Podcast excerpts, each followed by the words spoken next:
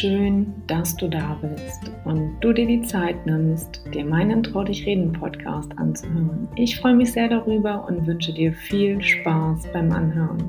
Thema der heutigen Folge, wie das Lymphsystem das Leben meines Opas drastisch verändert hat.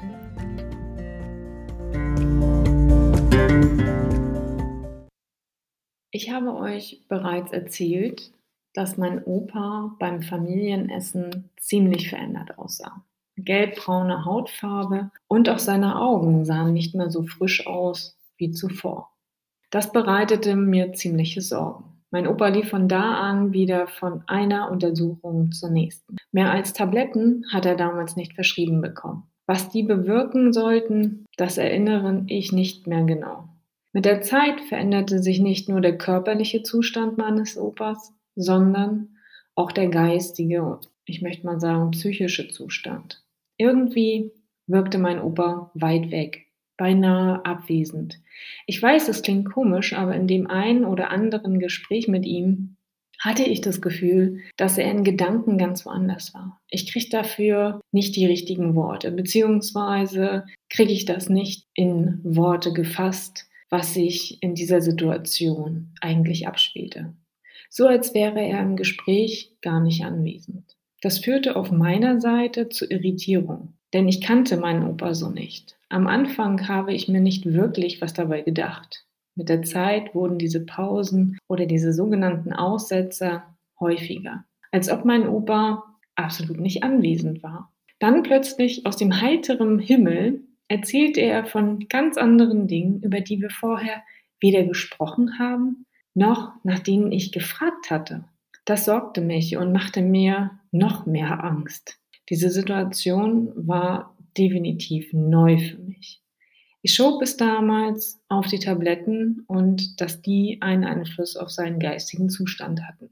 Es war ja nicht so, dass mein Opa das nicht mitbekam. Er merkte sehr wohl, dass genau so wie sein Gegenüber, dass irgendwas in der Kommunikation nicht stimmte. Für mich war die Situation neu und irgendwie auch befremdlich. Würde dieser Zustand weiterhin bestehen, wenn mein Opa die Tabletten absetzen würde? Kommt es eventuell auch von seiner Krankheit? Davon wollte ich nicht ausgehen und hoffte so sehr, dass dies nur eine Phase in seinem Leben sein würde. Um mir Rat zu holen, besprach ich meine Wahrnehmung mit meinen Eltern, denen dieser Zustand ebenfalls aufgefallen war. Wir beschlossen es erstmal zu beobachten.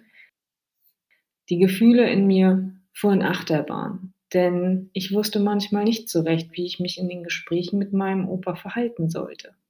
Wenn die Pausen doch mal länger wurden und der Gesprächseinstieg wieder ein anderer war. Es machte mich traurig, meinen Opa so zu erleben. Was passiert da gerade in dem Kopf von ihm? Es wirkte, als wäre in seinem super sortierten Gehirn ein Buch aus der Bibliothek gefallen und er hatte Probleme, das Buch wieder an die rechte Stelle zu rücken. Ich beschloss, die Pausen, die in unserem Gespräch entstanden, zuzulassen und beobachtete einfach, was passiert. Manchmal genoss ich es auch, zu spüren, was da gerade vor sich ging und war dann wiederum überrascht, als das Gespräch an der gleichen Stelle wieder fortgesetzt wurde. Ich weiß, es ist verwirrend zu verstehen, aber auch so hat es sich damals zugetragen.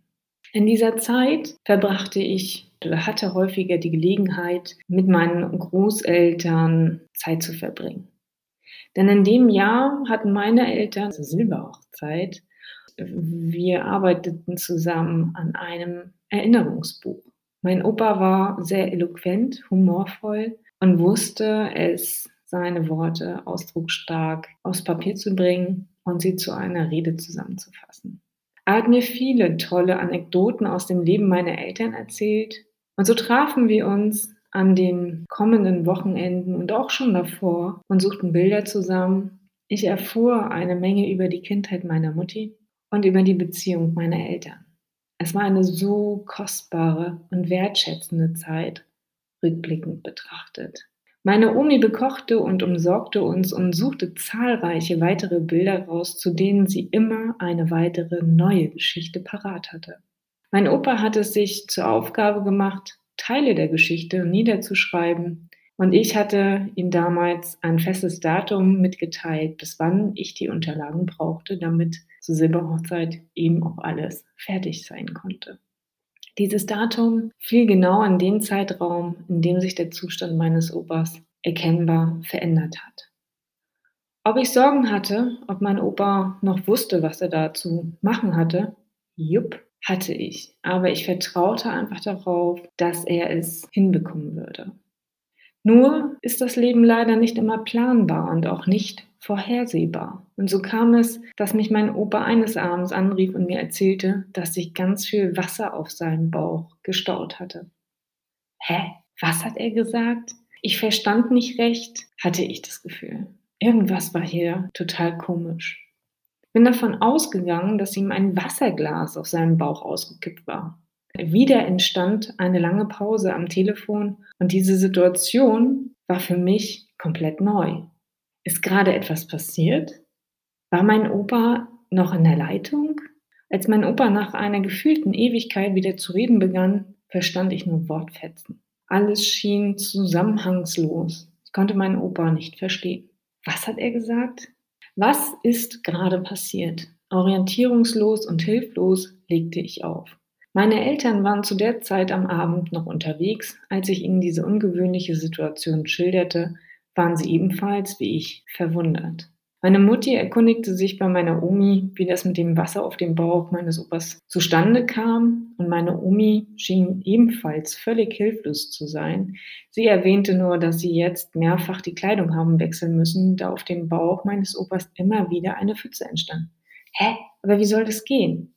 Mehrmals wischte sie das Wasser mit einem Handtuch weg, sekundenschnell trat das Wasser wieder durch seine Bauchdecke. Ich begreife das nicht. Unvorstellbar, denkst du jetzt? War es auch.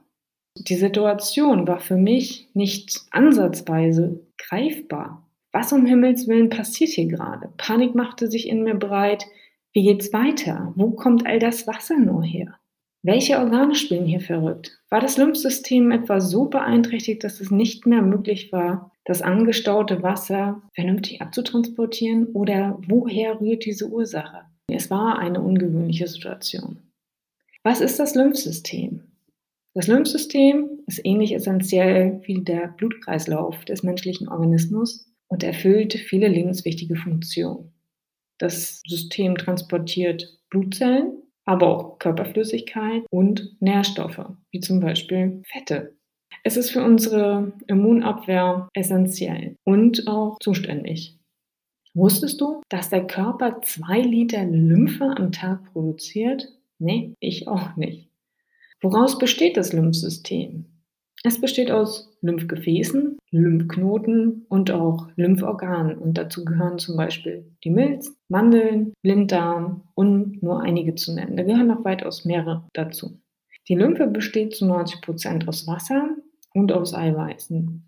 Die Konsistenz, kannst du dir vorstellen, ist eher so ein bisschen gelblich. Wie wird dann nun das Lymphsystem angeregt? Nun, anders als beim Blutkreislauf wo eben das Herz dazu beiträgt, dass das Blut in unseren Organismus gepumpt wird, fehlt der Lymphe der eigene Antrieb. Das heißt, die Lymphe wird sozusagen durch Muskelkontraktion wie zum Beispiel durch Bewegung oder Sport angeregt. Die Muskeln tragen dazu bei, dass die Lymphflüssigkeit weiter transportiert wird. Durch was kann das Lymphsystem aus der Balance gebracht werden?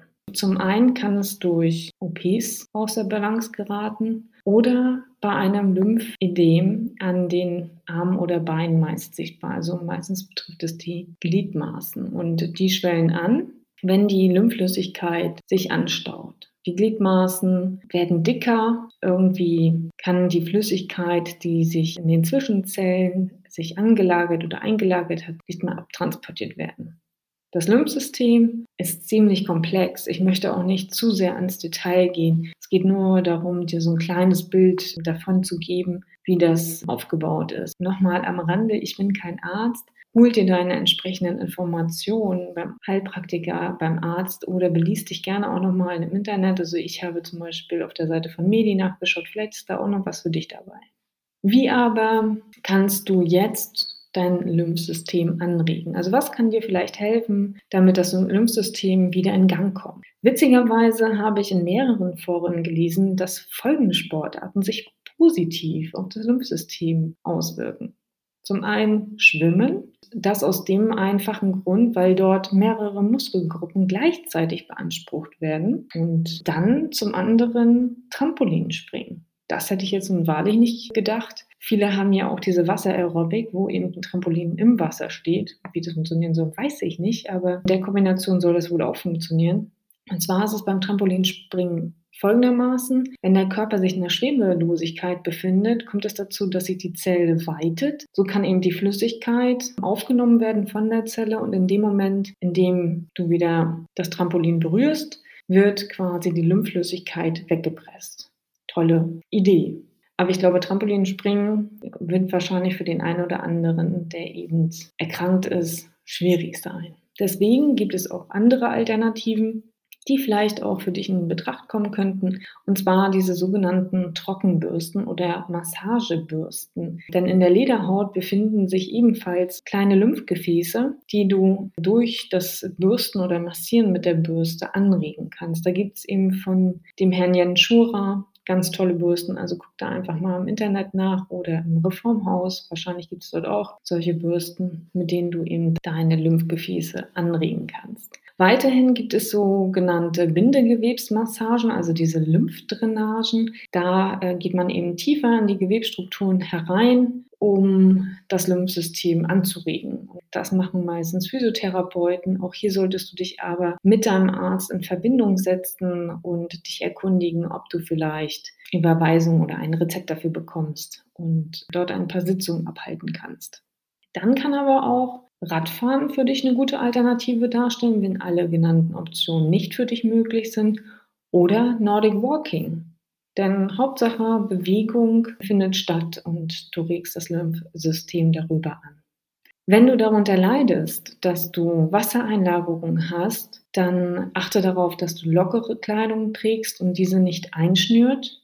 Vermeide am besten Alkoholkonsum und trage Kompressionsstrümpfe oder Bandagen, aber auch da lass dich beraten. Nun aber zurück zu meinem Opa. Das Phänomen, was bei meinem Opa passiert war, ließ sich nicht wirklich erklären. Wir haben meinen Opa in die Klinik aufnehmen lassen. Auch hierfür wurden damals Tabletten verabreicht. Der Effekt war aber nicht sonderlich ersichtlich. Vielleicht gab es minimale Veränderungen. Ich weiß es nicht. Es war ihm einfach eine ganz, ganz merkwürdige Situation. Was dafür immer akuter wurde, war, dass mein Opa geistig immer stärker abbaute und die Pausen während des Gesprächs immer größer wurden. Das stimmte mich ziemlich traurig und erst jetzt begriff ich, wie ernst die Lage tatsächlich war. Wie sagte einst Thomas Mann, die Lymphe, das ist das Allerfeinste, Intimste und Zarteste in dem ganzen Körperbetrieb.